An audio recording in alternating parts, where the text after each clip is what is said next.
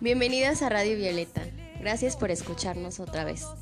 Escríbenos a violeta.rpodcast.hotmail.com o búscanos en nuestra página de Facebook. Estamos como Violeta Radfem. Las mujeres ocupamos este espacio y aquí nos vamos a quedar.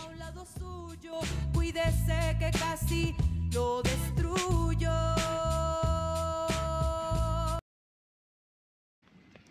Radio Violeta, segunda temporada. Quédate con nosotras.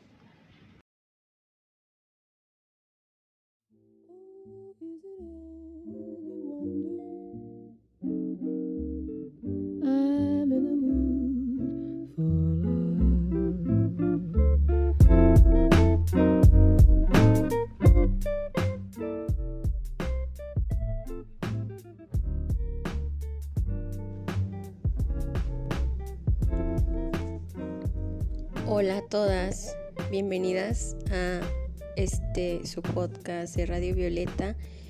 Me da mucho gusto volver a compartir este espacio con ustedes y vamos a proseguir y a dar finalidad a esta entrega de tres vivencias personales en las que describo cómo se fueron desarrollando eh, mis experiencias sexoafectivas, que afortunadamente solo fueron tres. Desafortunadamente las primeras duraron mucho más tiempo eh, del que ahora hubiera querido, pero bueno. Sinceramente me fue un poco complicado eh, poder determinar eh, a este sujeto, poderlo describir y em, exponerles eh, su, misoginia, su machismo, porque em, de los tres, este es el que muestra violencias eh, mucho más naturalizadas, mucho más normalizadas. Este era el típico príncipe azul que todas quieren tener en su vida. Y se los digo así porque em, yo tiene ya bastantes años que lo conocí. Y ya en, redes existe una denuncia eh, pública que hice anónimo, por supuesto, porque em, desde hace dos años, ya casi tres, sufro acoso por parte de este personaje. Entonces, em, pues he tenido que eh, hacer muchas cuentas de Facebook para que no pueda encontrarme y aún así yo no sé cómo le hacen. Em, bueno, me he envuelto en este rollo de, del acoso y em, no solamente en redes, sino que casualmente me lo encontraba eh, antes, por ejemplo, del confinamiento, me lo encontraba en lugares a los que yo acudía y yo no sé cómo se enteraba que yo iba a estar ahí. Y a este rollo ya fue mucho y entonces yo tuve que tomar otras precauciones como ya no usar el metro, eh, mudarme de casa porque ya no quería eh, pues vivir con esta situación en mi vida. Para mí era desgastante y estresante tener que ver a este güey em, cuando yo me estaba cuidando de, no volver a verlo. Y es muy em, satisfactorio para mí el no haber eh, continuado una relación con un vato así. Y pues lo que me salvó de esta última relación pues fue el feminismo, no fue otra cosa. En el 2018 em, yo vivía con una compañera, eh, compartíamos departamento con una compañera que era feminista. Nunca le pregunté si seguía alguna corriente del feminismo porque em, no había tanta cercanía, pero em, ella, sin embargo, me abrió los ojos a varias cosas que a veces platicábamos sobre las relaciones. Entonces, em, creo que fue por esta cuestión que empecé a interesarme un poco, aparte de que me recomendaba algunos libros, eh, porque yo estaba eh, haciendo mi trabajo de tesis y entonces pues platicábamos mucho sobre políticas públicas, pero eh, pues estas pláticas casi siempre llegaban a lo personal.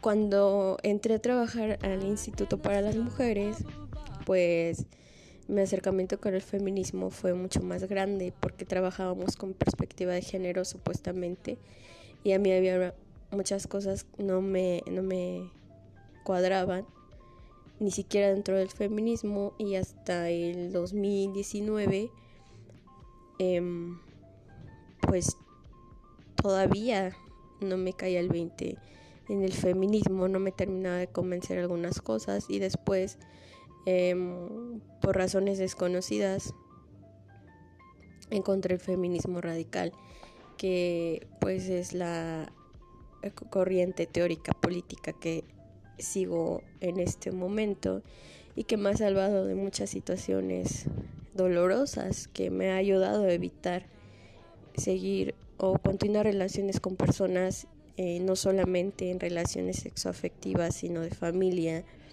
de amistad o de trabajo, que son violentas para mí. Y bueno, pues a este güey le tocó la, mala suerte para él, excelente suerte para mí, que estaba en esta transición al feminismo, a asumirme como feminista, a trabajar eh, con mis actitudes, con em, mis pensamientos y mis ideales machistas. Yo sinceramente jamás, eh, estando fuera de una relación o de niña o de adolescente, tuve ideas de querer casarme con alguien. Jamás pudieron em, ejercer en mí este dominio en el que yo de niña ya me sintiera una princesa o quisiera mis 15 años o quisiera mi boda. La verdad es que eso siempre me pareció patético desde que yo era niña y yo no quería eso nunca tuve ese sueño. Alguna vez llegué a pensar en querer formar una relación con mis exparejas con las que el rompimiento fue duro antes de yo asumirme feminista, pero saliendo de esas relaciones yo no pensaba o mi ideal nunca fue casarme, nunca fue un objetivo de vida para mí. Simplemente lo pensaba porque me sentía tan enamorada que eh, me idealizaba una vida junto a esa persona, pero fuera de ello, no sucedía así. Y desde que empecé a tener una relación con este sujeto, eh, se lo recalqué muy, muy bien. Le dije que no quería tener hijos tampoco. Y por supuesto que esto le parecía una burla o un insulto.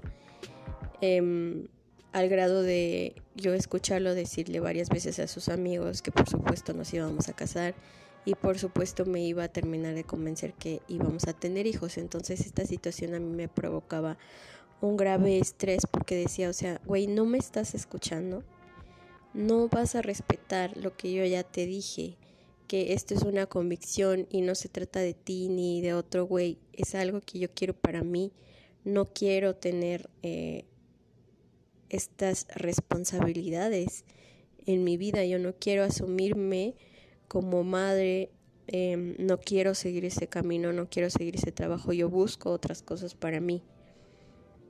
Y esto eh, ya en este grado eh, feminista en el que yo había avanzado, digámoslo así, pues yo sabía que yo tenía que defender eh, y poner límites a esta situación. Pero como el vato era un misógino, como el vato era un machista, pues obviamente me daba el avión no le interesaba en lo más mínimo lo que yo pudiera eh, sentir o pensar o, mis ideales eh, y mis metas de vida, mis objetivos. Eh, a él le, valían una completa cagada, ¿no? Y bueno, em, pues como les decía, yo ya lo había conocido desde hace mucho tiempo, desde que yo iba en el CCH. Entonces, pues la verdad recuerdo que cuando lo conocí me agradó digamos, hubo una atracción, eh, quiero llamarla yo una atracción sexual, pero yo viví dos relaciones que duraron eh, cuatro y cinco años, entonces en todo este momento pues no hubo una gran comunicación con nosotros. Recuerdo que por alguna u otra razón este vato me agregó a Facebook y a veces hablábamos y yo sí le dije que eh, pues a mí me gustaba y que podríamos alguna vez salir a, a divertirnos, a pasear, qué sé yo. Pero este vato, eh, yo siempre me di cuenta que em, quería como mantenerse em, con cierta frialdad y distancia conmigo. Cuando yo le dije em, en alguna ocasión, la verdad no recuerdo en qué momento le dije la primera vez que me gustaba, le pregunté que él para qué me quería, eh, para qué quería salir conmigo, porque él también mostraba cierto interés. Y este vato jamás me respondía. Yo le preguntaba, yo también te gusto, te sientes atraído por mí, quieres ser mi amigo, ¿qué pasa contigo? Y me preguntaba por qué quería yo saber eso. Pues ahora sé que es evidente, ¿no? Porque tiene una responsabilidad afectiva. Y yo le preguntaba, pues para saber, eh, perdón, le respondía, pues para saber a qué me atengo contigo. Pero el vato jamás me respondió en aquel momento. Em, cosas como esta, cosas como que em, me enteraba porque yo lo tenía agregado en Facebook, que eh, también siempre estaba como en esta especie de coqueteo con otras mujeres. Em, me di cuenta y a mí también me lo dijo muchas veces, eh, siempre que quedábamos como que íbamos a salir o así. Em, que yo era la que iba a invitar, que yo era la que iba a darle de comer, yo iba a invitarle la cerveza, eh, lo que sea que fuéramos a hacer al cine, yo iba a invitarlo. Y entonces, bueno, pues en ese momento yo me sentía como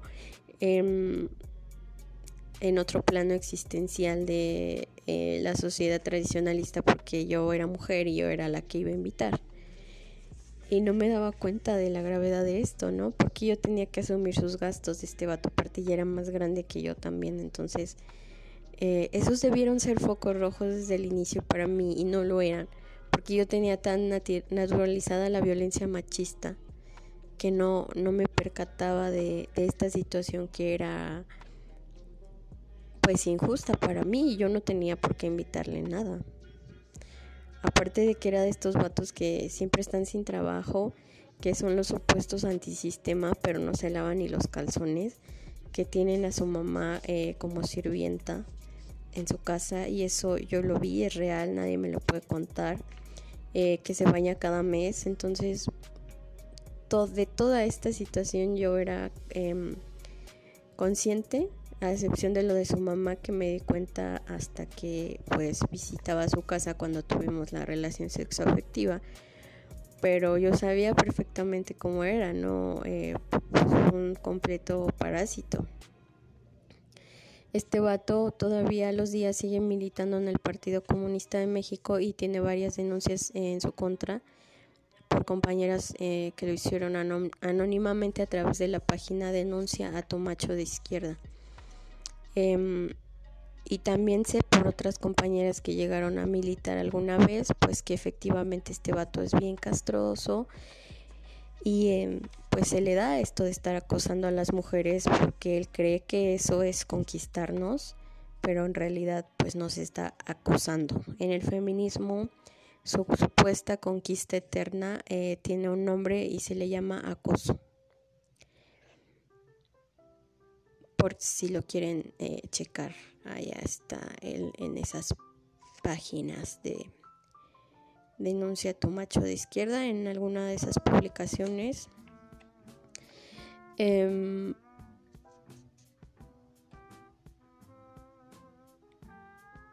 también siempre supe que este güey tenía esa típica personalidad de sentirse superior, de creerse un genio. De hecho, él se autodenomina genio. Y según él, eh, pues es como en tono de broma, pero la verdad a veces llega a castrar. Eh, que todo el tiempo te está repitiendo que es guapo, que, que, es un genio. Y el güey se las da eh, de muy intelectual porque pues lee mucho, pero no sirve de nada leer tanto si no sabes analizar, si a partir de ello no propones algo. Y bueno, pues digo, sabemos a lo que se dedica el Partido Comunista de México. Eh, para mí parecen más sectarios que nada, así lo he reflexionado y así he analizado su organización porque sé cómo trabajan. Yo la viví, tenía compañeras y compañeros que militaban en, en el partido, primero en la juventud y después en el Partido Comunista. Y la verdad, pues es que a mí jamás me dieron ganas de, em, de militar, a pesar de que fui invitada algunas veces. De hecho, este güey también eh, una vez escuché que le dijo a uno de sus amigos de ahí que me iba a volver comunista, ¿no? Como si yo no tuviera la capacidad o ni siquiera en ningún momento me preguntó qué opinaba, eh, si me interesaría, simplemente dijo que él me iba a volver comunista. Y pues obviamente eso a mí me enojó escuchar eso, no le dije nada, pero me sacaba demasiado de mis casillas que él diera por hecho esta situación sin antes consultarme. Em, siempre que salimos, antes de ser novios, me trataba como si me hiciera un favor. Em, esto fue de, verdad que no sé cómo, ahora lo digo, no sé cómo eh, pude ser tan paciente con este vato en ese momento que yo de verdad que ya mis niveles de paciencia con los hombres eran bien poquitos. Pero pues con él lo soporté. Em, porque de alguna u otra forma sabía que yo podía dejar de hablarle eh, si así se me daba la gana. Em, recuerdo una ocasión que salimos entonces yo quedé con él eh, que, iba a verlo saliendo del trabajo. Pero resultó que en mi trabajo me retuvieron más tiempo y no salía a la hora, entonces le avisé. Em, me dijo que no había problema, que me podía esperar. Y entonces eso a mí se me hizo como muy chido de su parte. Entonces me tardé muchísimo más todavía de lo que le había avisado ya. La verdad es que esa vez salí muy tarde. Y entonces le avisé y me dijo, no, pues yo todavía sigo esperando. Le dije, bueno, me esperas otros cinco minutos en lo que llego donde estás. Em, y ya nos, nos vamos a donde teníamos planeado. Cuando llegué a verlo, tenía una jetota de, eh, de que me estaba esperando tanto tiempo, pero yo en ningún momento le pedí que me esperara. Él me dijo que me iba a esperar. O al menos eso fue lo que yo entendí. Y pues resulta que cuando llegué a verlo lo saludé y le dije que em, pues que gracias por haberme esperado. Y él me respondió, yo no te estaba esperando, yo estaba viendo unas cosas aquí, estaba en Donceles, ya saben, comprando libros porque intelectual. Y entonces me dijo que por eso había esperado, que en realidad no me estaba esperando, ¿no? Que era como, em, pues, aprovechar que estaba por ahí para matar el tiempo y em, pues que pudiéramos vernos o no sé. Ni me interesa, ¿no? Que, que, haya pensado. Entonces yo así como toda mensa dije, ah, ya no supe ni qué responderle a eso que me contestó. Y seguimos caminando. Y en esa ocasión me di cuenta que em, este güey es impotente eh, de expresar lo que siente y tiene que estar borracho y tiene que emborrachar a las mujeres para poder eh, pues hacer lo que los hombres saben hacer, aprovecharse de ti porque estás ebria.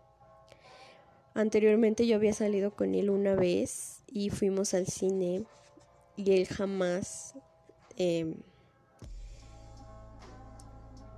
tuvo la menor intención de pagarme el boleto de entrada porque yo llegué antes, me avisó que iba a llegar tarde y em,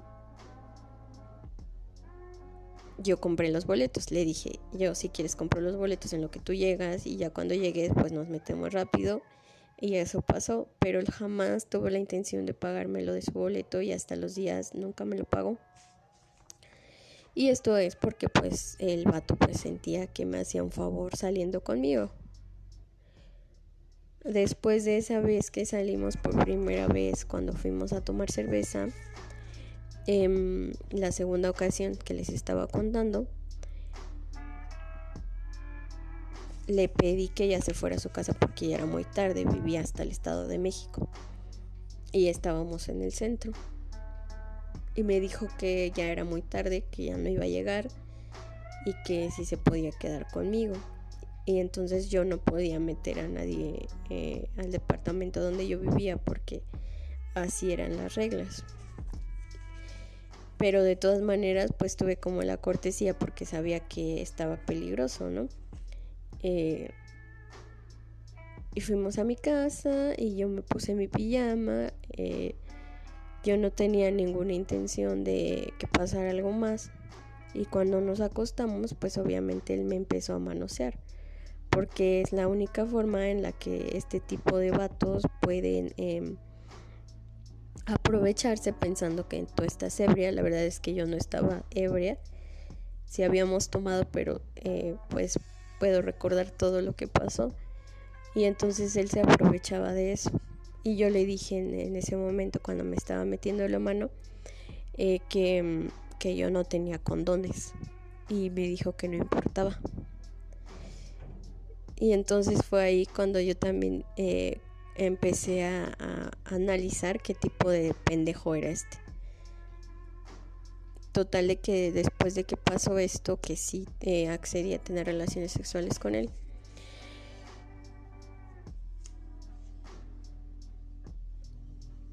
no lo volví a ver como en cuatro meses, porque él dio por hecho que podía haberme usado de esta forma solo para tener sexo, eh, relaciones sexuales y que eh, podía seguir con su vida.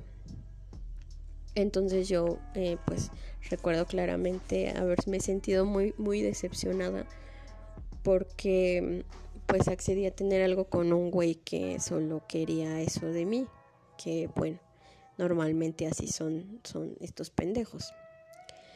Y eh, le dije a una amiga lo que estaba pasando y me dijo, pues ya no le hagas caso, o sea, ya olvídalo, ¿no? Ya next. Y, y dije, bueno, sí, está bien. Pero pues qué culero, ¿no? O sea, yo seguía pensando eso. Porque siempre que le hablaba o le mandaba mensajes, no me respondía. Eh, la verdad es que no fueron muchas ocasiones y lo hacía yo vía Facebook pero o sea, para mí eran ya bastantes, no, era como cosa de diario, pero sí fueron al menos unas cinco veces en las que yo le dije, oye, pues me dijiste que íbamos a seguir saliendo, pero pues no, no me dices cuándo o cuándo te puedo ver, y yo así como en mi insistencia, porque a mí sí me gustaba, eh, pues seguía sintiéndome atraída por él. Y me decía que es que tenía mucha, mucho trabajo, que estaba ocupado el vato, o sea, aparte de ser militante del Partido Comunista, que eh, no sé, la verdad que bien cuál es su rol en esa organización, em, pues en aquel momento, según yo, daba clases en, en la Facultad de Filosofía en, Ciudad Universitaria. Entonces, bueno, no sé sus horarios, no sabía sus horarios, nunca se los pregunté, pero según yo era todo lo que hacía, la verdad es que no sé. Em, entonces después de, algunos meses, y aparte también lo invité a mi cumpleaños y me dijo que no podía. Y cuando pasó eso, yo dije, ya me voy a rendir con este güey, no lo voy a volver a invitar a ningún lado. Pasaron como tres meses y me dijo eh, pues que como estaba. Y yo, pues muy X, ¿no? Sí, chido y todo. Y eh, pues volví a esta situación de eh, que las cosas solo se hacían cuando él quería y los vatos estos suelen ser de esta forma. Es su forma de dominarte, es su forma de controlarte, es su forma de tener ellos en esta relación de poder pues un control sobre ti. Y entonces me escribió y me dijo eh, que cómo estaba y yo, pues X, o sea, le contestaba como mm, no me importaba tanto hablar con él. Y me dijo, ahora sí, así eh, se los digo textual, ahora sí puedo salir contigo. Y entonces lo mandé a la mierda. Le dije, pues a mí no me interesa. Primero le dije que no quería y luego le dije sinceramente, a mí no me interesa salir contigo. Y qué chido que ya tengas tiempo, pues aprovechalo para ti, ¿no? Porque ya vi que no tienes eh, tiempo para ti, que trabajas un chingo. Pero yo se lo dije sarcásticamente. Y después de eso pasaron otros meses, eh, eso fue en el 2000, según yo fue en el 2018. Pasaron algunos meses otra vez y volvió a mandarme mensaje que quería salir conmigo. Y dije, pues si este güey quiere eh, salir como en plan de amigos con derechos, pues vamos a intentarlo. Porque yo seguía sintiéndome atraída por él.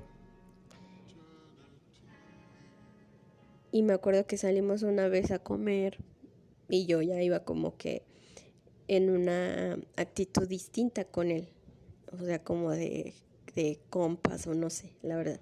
Pero hasta él me dijo, ¿no? Como que te siento un poco más relajada y le dije, pues sí. Salimos eh, y en esa ocasión también se hizo bien pendejo para irse a su casa. Terminó yéndose a la mía. Obviamente tuvimos relaciones sexuales. Y entonces eh, en esa ocasión me invitó a su casa a, ayudarle a que pintara su, casa. Él vivía con su mamá. Entonces fui eh, ahí yo haciéndole la pintadera en las paredes para que después cuando terminamos estuviera diciendo o se estuviera burlando con sus amigos de que no terminé de pintarle su casa, que la dejé a medias cuando yo leí eso dije, o sea, todavía de que le ayude a pintar su pinche casa, que no es mi trabajo, se está burlando con los pendejos que dice que son sus amigos de que le dejé la casa a medias. Así de malagradecidos y mierdas. Y peor pueden ser los hombres. Cuando leí esas burlas que una amiga me pasó captura de pantalla porque yo ya lo tenía bloqueado, dije, hice lo correcto, yo debo de alejarme de este güey. Y obviamente ese pendejo pues estaba haciendo esas burlas porque estaba ardido de que no había podido conmigo, de que yo eh, había tomado la decisión firme hasta hoy de terminar una relación con él.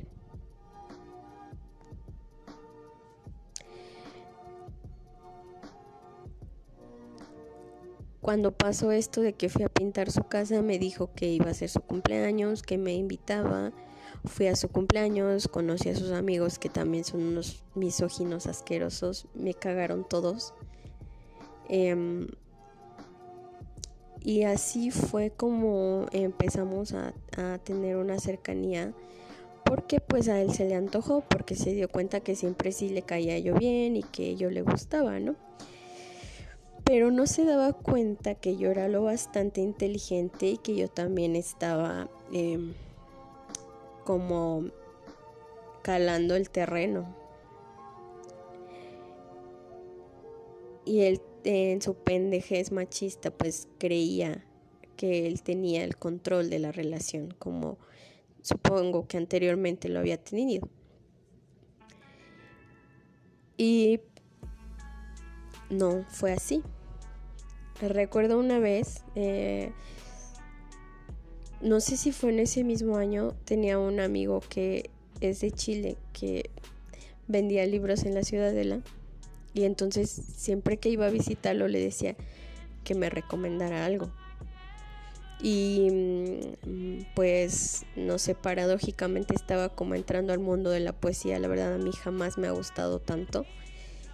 Em, creo que le, tomé un poco de resentimiento porque en la primaria me hacían aprenderme muchos poemas y recitarlos en el público y era algo que a mí me cagaba.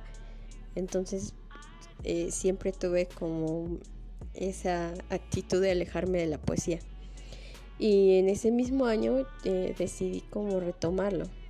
Aparte de ya saber la existencia de los clásicos, y le dije a este, a este amigo que se llama Gonzalo, que si está escuchando el podcast, le mando un saludo, em, que me recomendara algo de poesía. Y entre esos libros que él me, me dio, estaba uno de Miguel Hernández. y me gustó mucho. Em, ya recuerdo que cuando estudiaba el CCH había leído eh, un poema de él que se llama eh, El hombre acecha.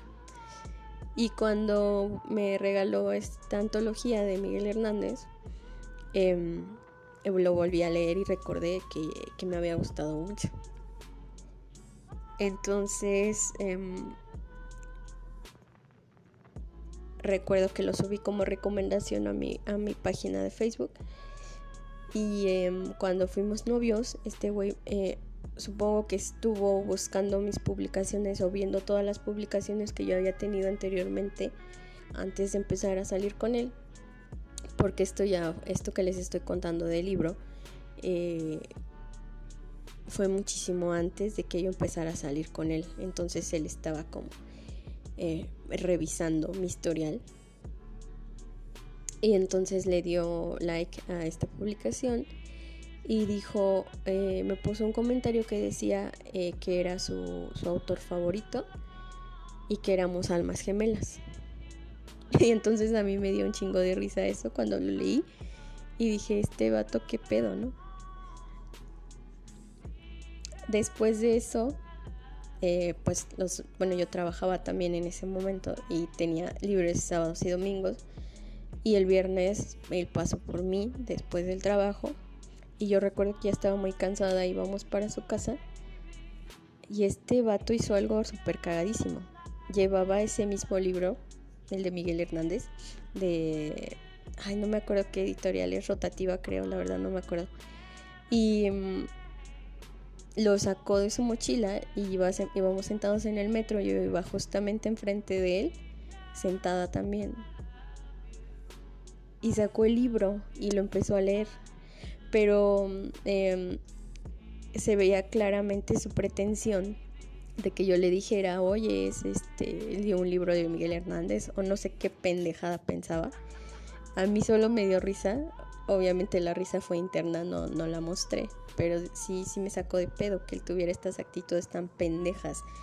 Eh, de que yo le dijera, oh sí, somos almas gemelas. fue demasiado cagado. Y entonces yo me hice súper pendeja, obviamente vi el libro porque me lo estaba poniendo casi en la cara, presumiéndome que él también leía a Miguel Hernández.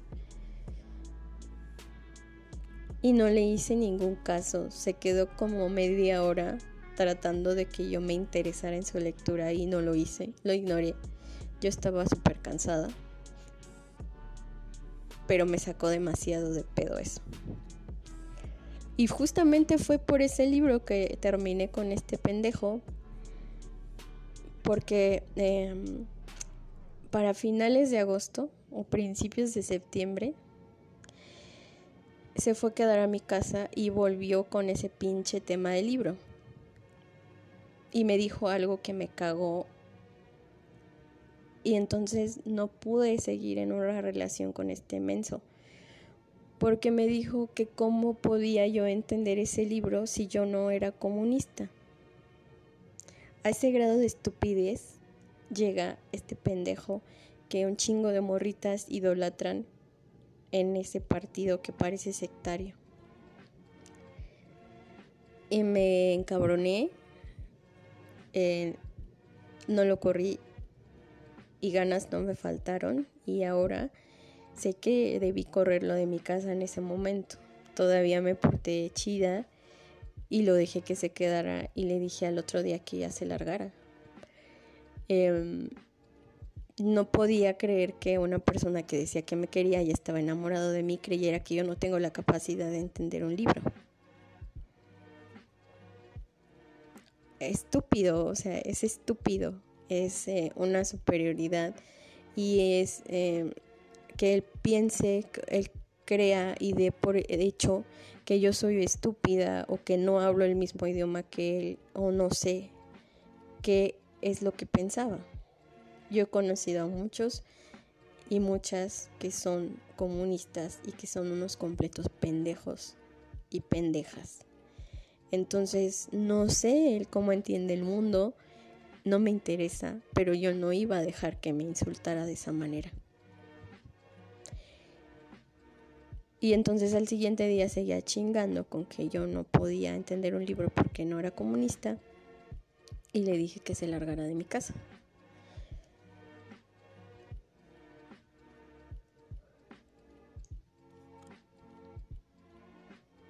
Sin mencionar que em, para ese momento él ya estaba con una cara de estúpido cuando me veía. Eh, me veía y eh, yo sentía como que estaba viendo a una supermodelo. Y entonces a mí me causaba mucho asco, la verdad, porque llevábamos saliendo como novios un mes.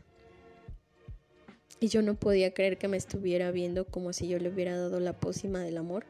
¿Cómo se llama esta película? Poción de amor número 9. me daba miedo y me daba asco. Porque él se decía tan inteligente como para que actuara de esa forma. Y em, yo me sentía estresada, me sentía enojada y muy decepcionada porque yo creía que con este vato que todo el mundo decía que era muy inteligente, que era como cabecilla de una organización así en México, eh, que había estudiado historia, que estaba en una maestría en la ENA, podía ser tan estúpido, porque eso es lo que era, y eso es lo que sigue siendo, aparte de ser un acosador, es un pendejo. Y la decepción fue enorme, abismal. Estas violencias constantes de que eh, me iba a, hacer tener un hijo de él, que nos íbamos a casar, que me iba a volver comunista, eh, y con estos insultos de que yo no podía entender las cosas. Eh, y en el momento que yo estaba saliendo con él, estaba en mi trabajo de tesis, que él me iba a hacer mi tesis. Me lo llegó a decir y yo me enojé y le dije, ¿por qué me la vas a hacer tú? Yo te lo he pedido. Y obviamente pues le bajó de huevos, ¿no? El cabrón. Porque en ningún momento yo le estoy dando permiso para hacer cosas y meterse en cosas que solo me corresponden a mí. Que son mías.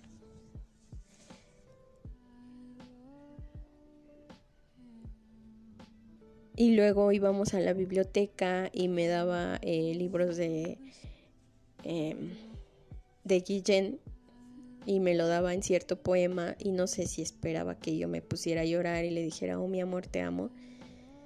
Yo me seguía leyendo el libro porque yo no quería entrar en sus juegos románticos pendejos. No estamos en la época medieval. Yo me estaba volviendo feminista radical, entonces de verdad que yo no tenía nada que hacer con este vato. Y esa atracción que yo llegué a sentir al principio cuando la conocí, pues se iba desapareciendo en forma gradual y lo único que estaba sosteniendo como de un hilo la relación pues era lo sexual.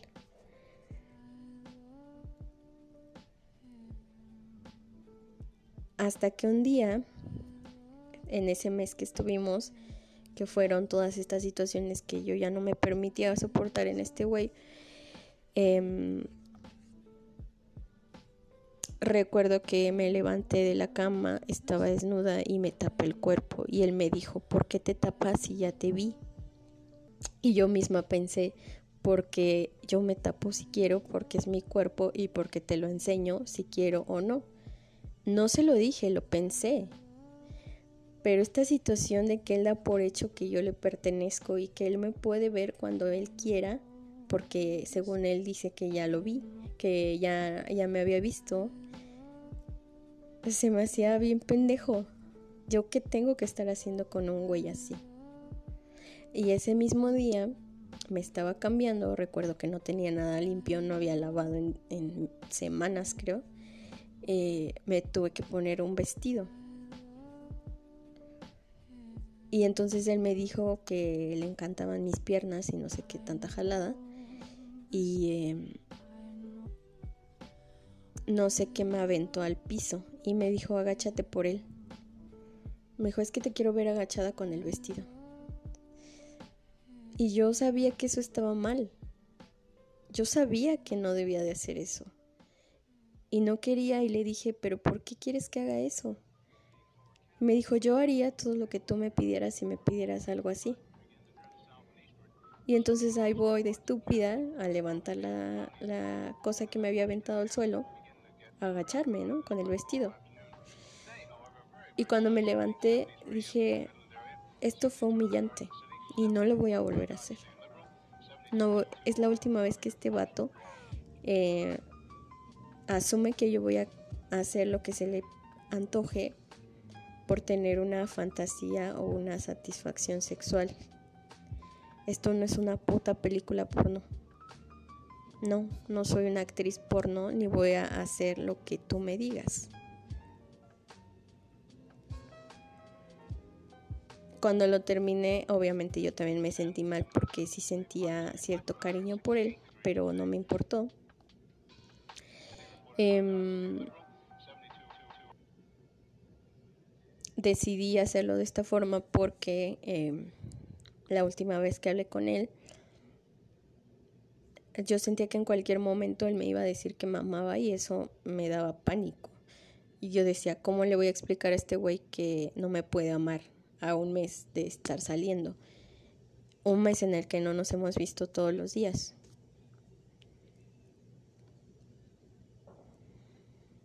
Eh, me decía que como yo vivía eh, independientemente de mi familia, que yo era una pobre huerfanita y que él me iba a dar el amor que yo necesitaba porque estaba sola. Y entonces decía, ¿de verdad? ¿Es en serio?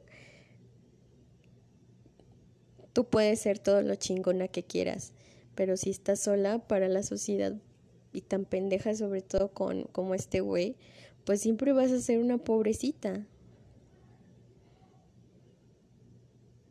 Estaba tan pendejo y a mí me daba tanto miedo que me dijera en cualquier momento que me amaba, porque ya me decía que me quería. Eh, que en una ocasión soñé que me decía eso y estábamos durmiendo juntos y cuando desperté se me salió decirle que había soñado con él y estaba muy necio a que le dijera lo que había soñado y dije no, si se lo digo es capaz de decirme que sí, que sí me ama, entonces yo me quedé callada y no le quise decir nada. Todo iba bien hasta ahí, hasta que él me dijo, es que ¿por qué no me dices lo que soñaste? se supone que somos novios y que tú me debes de contar todo. Dije, no, estás pendejo.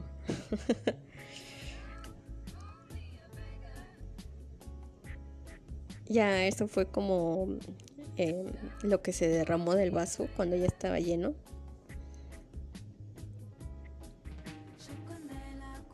yo no quise que él se enojara o que me dejara de hablar, sino yo quería seguir teniendo como una amistad o una amistad real. Eh, pero él me bloqueó. Y eh, esto que pasó de terminar fue en septiembre, creo. Y en diciembre, casi iba a ser año nuevo, me volvió a mandar mensajes de cómo estaba, que no sé qué, que me extrañaba. Y entonces le dije, güey, pues tú fuiste el que me bloqueó, yo no quería como terminar la relación así, eh, que estuviéramos enojados. Y después de eso nos vimos en febrero y estaba otra vez con su actitud de hacerme un favor. Eh,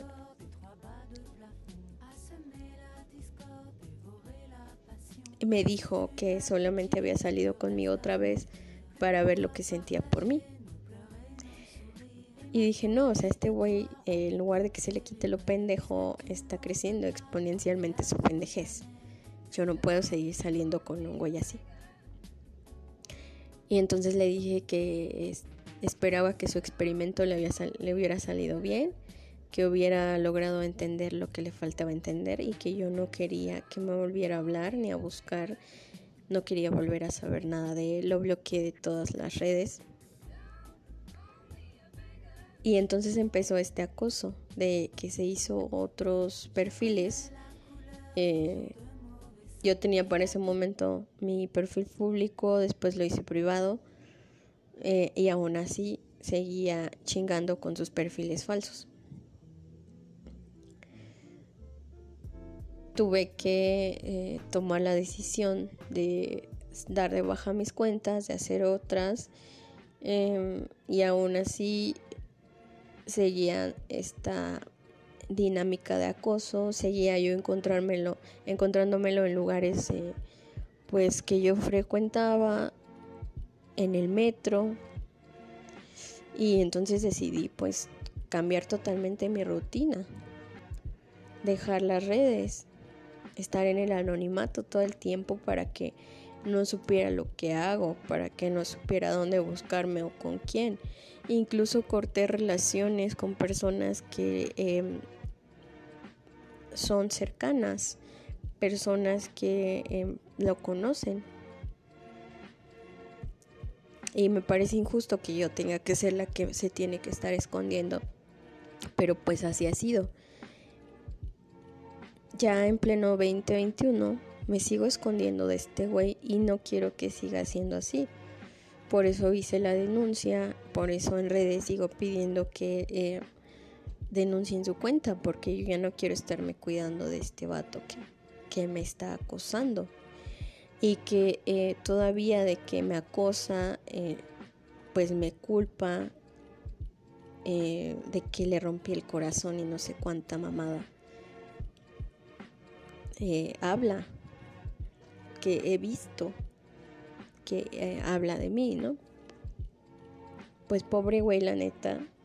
y no me interesa no me interesa que se haya formado un ideal de mí y de la relación que no fue, que jamás le prometí, que él se inventa por creer en esta pendejada del amor romántico y que hubo muchas otras situaciones pendejas que él me hacía ver eh, que yo no estaba en, en la situación correcta en una relación y que me enseñó eh, o más bien que eh, me permitió darme cuenta de la intolerancia que tengo hacia estos misóginos machos. Y que ahora me priorizo, que ahora el amor que me tengo es un amor real, que es mucho más grande de lo que jamás eh, pude amarme a mí misma y me demostré que puedo salir, que soy capaz de salirme de una relación que me está dañando, de una persona que me trata como si yo fuera un mueble, como si fuera un objeto que está a su disposición. Aunque em, él jure,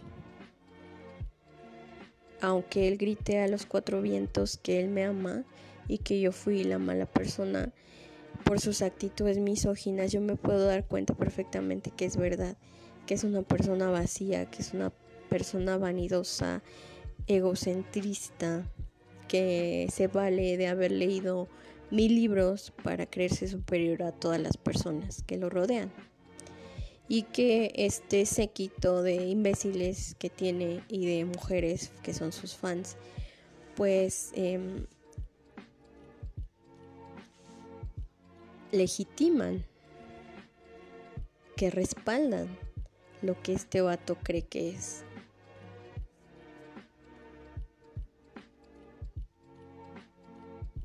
Y la finalidad de contarles esto pues es que eh, compartirles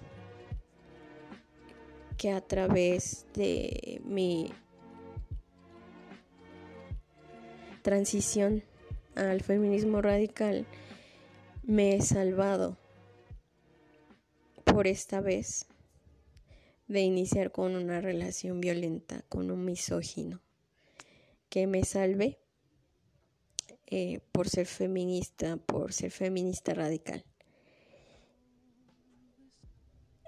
Que si te asumes feminista y sigues reproduciendo violencias machistas, este trabajo está incompleto. Que no debería de pasar así. Voy a dejar hasta aquí estas cuestiones de las vivencias por las que he pasado, eh, pues muchas gracias por haber escuchado. Eh, si llegaste hasta aquí, gracias. Si escuchaste todos los episodios de estas tres vivencias sexoafectivas que yo tuve, Te agradezco mucho. Gracias por estar en este espacio, por venir a visitarnos, a escucharnos. Eh, este trabajo humildemente eh, lo hacemos con todo el cariño del mundo, esperando que puedan aprender a partir de esas experiencias algo eh, y que las dudas que puedan surgirles también aquí pues las investiguen, las analicen y pongan en práctica el feminismo radical que les va a hacer mucho bien en sus, en sus vidas, como me lo hizo a mí. Y eh, agradecerles nuevamente que nos apoyen en redes. Esta cuestión del anonimato que tenemos tan pegado a nosotros que nos sentimos bien under y nos hace sentirnos como eh, misteriosas. Pues es precisamente porque mis tres compañeras también están, mis, bueno, mis compañeras entre las tres, pues estamos sufriendo una situación de acoso, que entonces estamos cuidando de nuestras exparejas. Y es muy culero, pero pues entre las tres nos estamos apoyando y estamos haciendo este trabajo y esperamos eh, estar seguras en donde nos, eh, nos encontramos ahora y esta es nuestra forma de apoyarnos a nosotras y de apoyarlas a ustedes. Compartiendo nuestras experiencias, que se sientan acompañadas y que sepan que no son las únicas a las que les ha pasado eh, sufrir estas violencias machistas. Nos escuchamos el siguiente viernes en este podcast. Nuevamente les agradezco su apoyo. Síganos en redes, compartan los contenidos que tengan bonito fin de semana. Chao, chao, chao.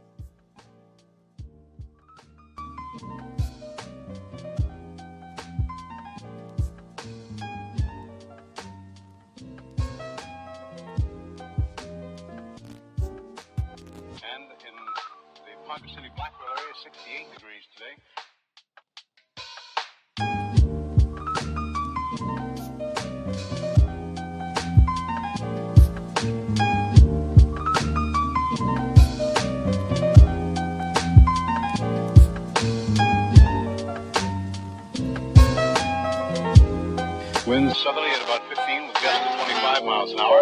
Barometric pressure 30.00 and is rising. And no precipitation. We're about a half inch behind, correction, half inch ahead for the year, and one and 53 hundredths behind